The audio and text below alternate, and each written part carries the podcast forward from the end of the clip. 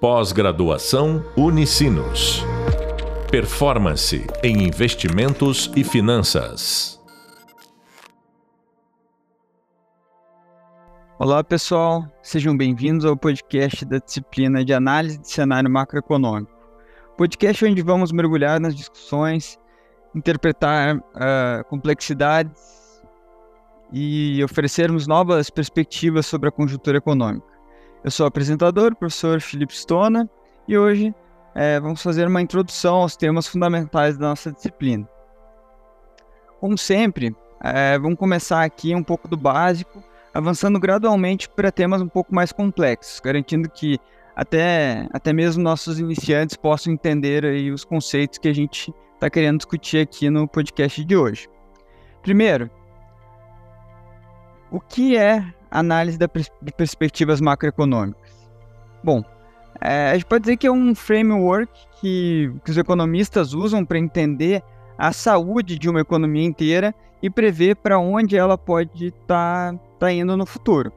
Envolve um, um estudo de fatores como PIB, taxa de desemprego, inflação, política fiscal, política monetária, entre outras coisas que a gente está estudando aqui ao longo do nosso curso.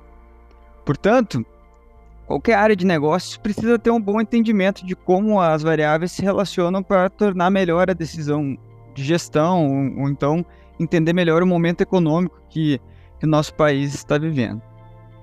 Para se tornar um bom analista do contexto macroeconômico, vocês vão precisar então entender alguns pilares fundamentais da economia.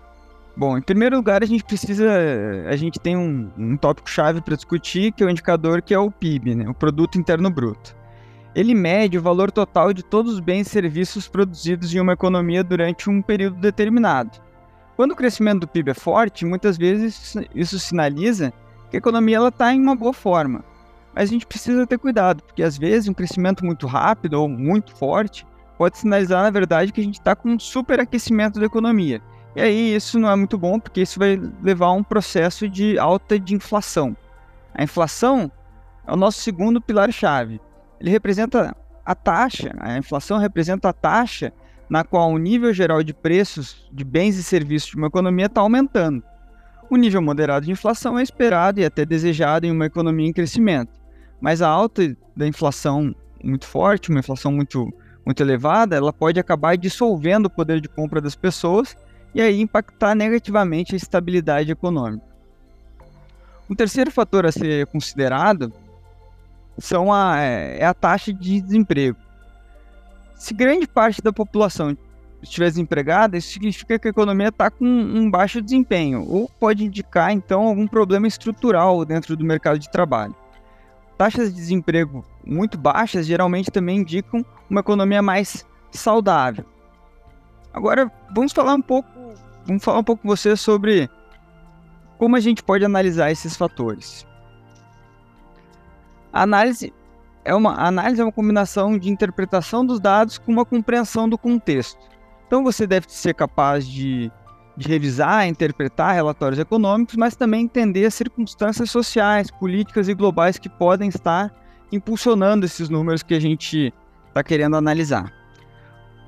Por exemplo, durante a pandemia, em 2020, em 2020 as taxas de desemprego em todo o mundo dispararam. Um analista sem muito conhecimento do contexto poderia interpretar isso como um sinal de uma economia em declínio. Mas você e eu sabemos que esse aumento se deve principalmente às medidas de, de lockdown, de isolamento social e ao fechamento de muitos negócios, e não uma fraqueza, não necessariamente uma fraqueza da economia diretamente falando. A gente sabe então que é, existia uma fraqueza da economia, mas que ela foi causada pelo lockdown e não foi uma, uma questão é, que vinha de um, de um longo período, né? Em seguida, então, quando a gente, voltando aí para o nosso contexto de análise da, dos dados e da economia, você precisa acompanhar e interpretar também mudanças nas políticas. E aí aqui a gente está falando de políticas fiscais e monetárias. Por exemplo, o Banco Central e o governo, eles vão moldar é, o cenário macroeconômico por meio de políticas fiscais monetárias. O Banco Central é responsável pela política monetária e o, e o governo pela política fiscal. Uma mudança na taxa de juros ou nos gastos do governo é, podem nos dizer muito sobre o, o estado da economia e a direção que a gente está caminhando. Vamos para mais um exemplo aqui. Quando o Banco Central reduz a, a taxa de juros, geralmente ele está tentando estimular a economia, incentivando empréstimos e incentivando também investimentos. Os juros mais baixos vão incentivar é, um aumento no, nos investimentos. Por outro lado, quando o governo aumenta seus gastos, ele pode estar buscando impulsionar a atividade econômica ou impulsionar o nível de emprego dessa economia. Esses são apenas alguns, alguns exemplos da, da, dinâmica complexa que a gente vai precisar analisar para compreender é, a conjuntura macroeconômica que a gente está tá vivendo. A última peça desse quebra-cabeça envolve previsões. É, a tentativa de prever tendências futuras com base em dados históricos e eventos atuais. Os economistas usam vários modelos para gerar suas previsões, mas lembre aqui que mesmo o modelo mais sofisticado não pode prever o futuro com 100% de precisão. Então, muitas vezes, a gente também precisa ter a capacidade de entender que uma previsão nada mais é do que um, é, um, uma perspectiva, o que deveria acontecer diante daquele cenário que a gente está considerando. Um, um, bom analista sabe disso e sempre considera que existe uma variável, uma, uma, uma gama de resultados possíveis é, a partir de uma previsão. Esse vai ser o ponto que vamos abordar com menor intensidade ao longo do nosso curso. Por uma questão técnica, para elaborar uma previsão, a gente precisa ter um conhecimento estatístico, é, ter um, precisa de, de tempo para explorar algo que a gente não tem aqui na nossa disciplina. Mas a gente vai entender como as instituições financeiras, universidades e os formuladores de política econômica no mundo fazem suas previsões e tomam suas decisões com base nesses cenários. Bom, agora que já sabemos quais são os principais pilares do nosso aprendizado, vamos aprofundar um pouco mais aí é, nesses assuntos. É hora de focar em cada um dos pilares e ver como eles se entrelaçam no, no nosso, nosso cenário aí mais amplo de, de análise econômica. Vamos voltar então para o PIB. Quando a gente estuda o PIB, não é apenas um número geral que importa, mas também os seus componentes é, podemos nomear né, o consumo, o investimento, gastos do governo, exportações líquidas, né, exportações e importações. Analisar esses componentes pode nos fornecer um, um insight sobre as fontes é, do crescimento econômico. Se o crescimento está vindo por um aumento de investimentos ou se o crescimento está vindo por um aumento dos gastos do governo, são coisas diferentes que quando a gente está analisando o contexto é importante e podem gerar implicações diferentes na nossa análise. Vamos lá, um exemplo. Um crescimento impulsionado pelo aumento do consumo, ele pode indicar uma confiança crescente do consumidor, enquanto um crescimento mais estimulado pelo investimento, ele pode apontar para um otimismo das empresas em relação ao futuro. No entanto, se o crescimento do PIB for impulsionado principalmente pelos gastos do governo, pode não ser algo muito sustentável no longo prazo, especialmente se a gente estiver levando ah, especialmente se isso estiver levando a um aumento significativo da dívida pública. Agora, vamos falar um pouco então sobre inflação, voltando para os nossos temas que, que a gente vem abordando aqui nesse primeiro podcast. Os economistas geralmente diferenciam entre inflação de demanda e inflação de custos. A primeira, a primeira a inflação de demanda ocorre quando a demanda por bens e serviços ultrapassa a oferta. Frequentemente observamos isso em economia com, economia com crescimento muito rápido. Já a última inflação de oferta, é, ou inflação de custo, ela ocorre quando os custos da produção aumentam, forçando os, produ os produtores a aumentar os preços. Como analista, você vai precisar discernir o que está impulsionando a inflação.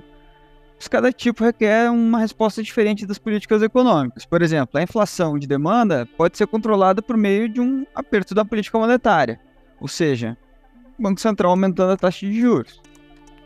Isso vai fazer com que a gente tenha uma queda na demanda e aí aos poucos a inflação pode ser, essa inflação vai sendo controlada. Já a inflação de custos ela exige medidas para lidar com as causas subjacentes dos aumentos de custo de produção. Aqui a gente vai ver que, na verdade, na maior parte dos casos, quando a gente começar a olhar o histórico, a inflação ela tende a ser uma inflação de demanda e ter alguns efeitos que geram esse aumento da produção é, um, esse, um efeito colateral nos custos. Mas a gente vai abordar isso aos poucos ao longo do nosso curso. Nós vamos falar um pouco mais de momentos históricos que nos ajudam a entender esses conceitos, mas eu vou adiantar um pouco aqui para dar um exemplo. Durante a pandemia de Covid-19, vimos muitas fábricas parando para manter a política de distanciamento social. De certa forma, isso elevou o custo de produção, porque aqueles que iam às fábricas precisavam ter um cuidado muito maior. Mas a demanda, em um primeiro momento, não se alterou. Então, alguns analistas vão dizer que esse foi um típico processo de inflação de oferta. Ao mesmo tempo, como os consumidores não podiam sair de casa, a demanda por serviços praticamente esgotou e as pessoas começaram a consumir muito mais bens. Ou seja, houve uma pressão de demanda sobre os preços de bens, como televisores, computadores e etc. Assim, podemos também identificar um fator de inflação de demanda causado pela pandemia. Então, é, no caso da pandemia específico, por um, por um período muito longo, inclusive, teve essa discussão sobre qual era o, o, principal fator, se era um fator de oferta, o fechamento das fábricas e aí a falta de produção, ou um fator de demanda, as pessoas consumindo muito mais bens do que elas costumavam consumir, porque elas não podiam mais consumir serviços. Agora, vamos para o próximo ponto que a gente introduziu aí no início do nosso podcast as taxas de desemprego. Lembre que nem todo desemprego é ruim. Existe um certo nível, que, né, que os economistas chamam de desemprego natural, que é esperado e saudável à medida que as pessoas fazem transições entre os empregos. Então, é natural no momento que algum momento as pessoas estejam mudando de emprego, ou estejam saindo, saindo da força de trabalho, ou, ou passando por um processo de é, um processo de, de, mudança e aí vai existir uma certa taxa natural de desemprego. Mas se as taxas de desemprego aumentarem significativamente e permanecerem altas por um período prolongado, isso pode indicar um problema. Os economistas diferenciam entre o desemprego cíclico, desemprego estrutural e desemprego que é chamado de ficcional.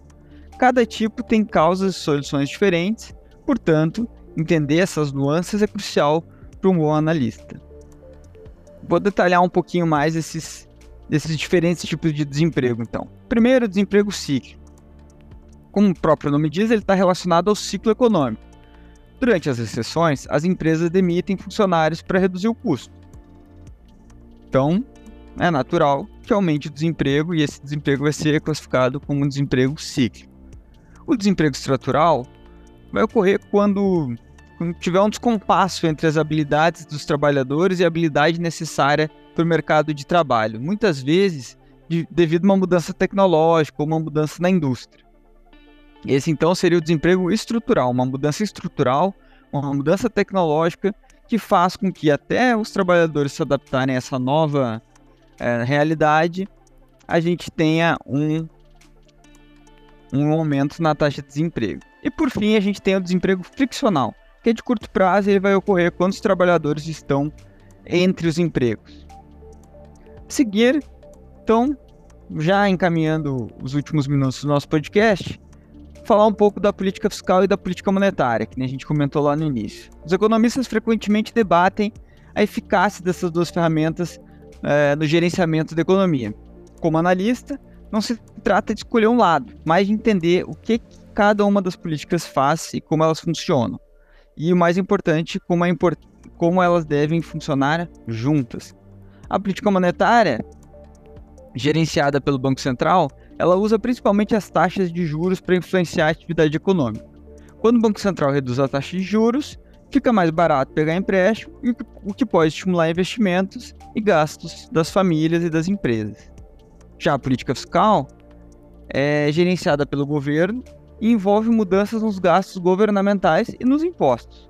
Quando o governo aumenta seus gastos ou reduz os impostos, ele pode estimular a atividade econômica e aumentar a demanda. No entanto, essas políticas não existem isoladamente, elas interagem e se influenciam mutuamente. É, seus impactos também dependem esta eh, do estado atual da economia. Na última parte do podcast de hoje, eu gostaria de discutir um pouco mais sobre a questão de previsões e modelos econômicos. Um bom analista não apenas deve entender como usar os modelos, mas também quais são as suas limitações. Então, aqui eu vou dar alguns exemplos, mais para que vocês fiquem familiarizados com os termos. É, modelos econômicos muito utilizados na, na, economia, a gente vai ter o modelo clássico ISLM, que o pessoal estuda muito na graduação de economia. A gente tem os modelos DSGE, que é um tipo de modelo de equilíbrio dinâmico estocástico, muito utilizado também é, por bancos centrais hoje em dia. É, são modelos que usam equações matemáticas para representar um processo econômico. Esses modelos são úteis para prever tendências futuras, mas lembrando que são simplificações da realidade, sempre são simplificações. Eles se baseiam em suposições que podem não se aplicar para o mundo real. É, então a gente sempre precisa ter cuidado, mas no fim o modelo é um grande guia, onde a gente tenta fazer algumas simplificações para tentar entender o que está acontecendo com a economia e o que vai acontecer para frente. Para concluir, uma análise do contexto macroeconômico eficaz, ela precisa entender é, que, a, que, as complexidades do PIB, inflação, taxa de desemprego, política fiscal e monetária, além das previsões econômicas, estão todas interligadas. E acima de tudo, a capacidade, um bom analista econômico precisa ter a capacidade de questionar, analisar e se adaptar à, paisagem econômica em constante mudança. Antes de finalizar, eu quero enfatizar a importância de aprender continuamente e se manter atualizado economia dinâmica, sempre influenciada por vários fatores, incluindo avanços tecnológicos, mudanças de políticas e eventos globais inesperados. Como analista, o seu trabalho será decifrar essas mudanças e quais vão ser os seus impactos econômicos. Isso é tudo para esse episódio. Na, na próxima vez, vamos mergulhar mais profundamente em cada um desses temas e discutir como eles interagem na paisagem econômica maior. Até lá! Pós-graduação Unicinos. Performance em investimentos e finanças.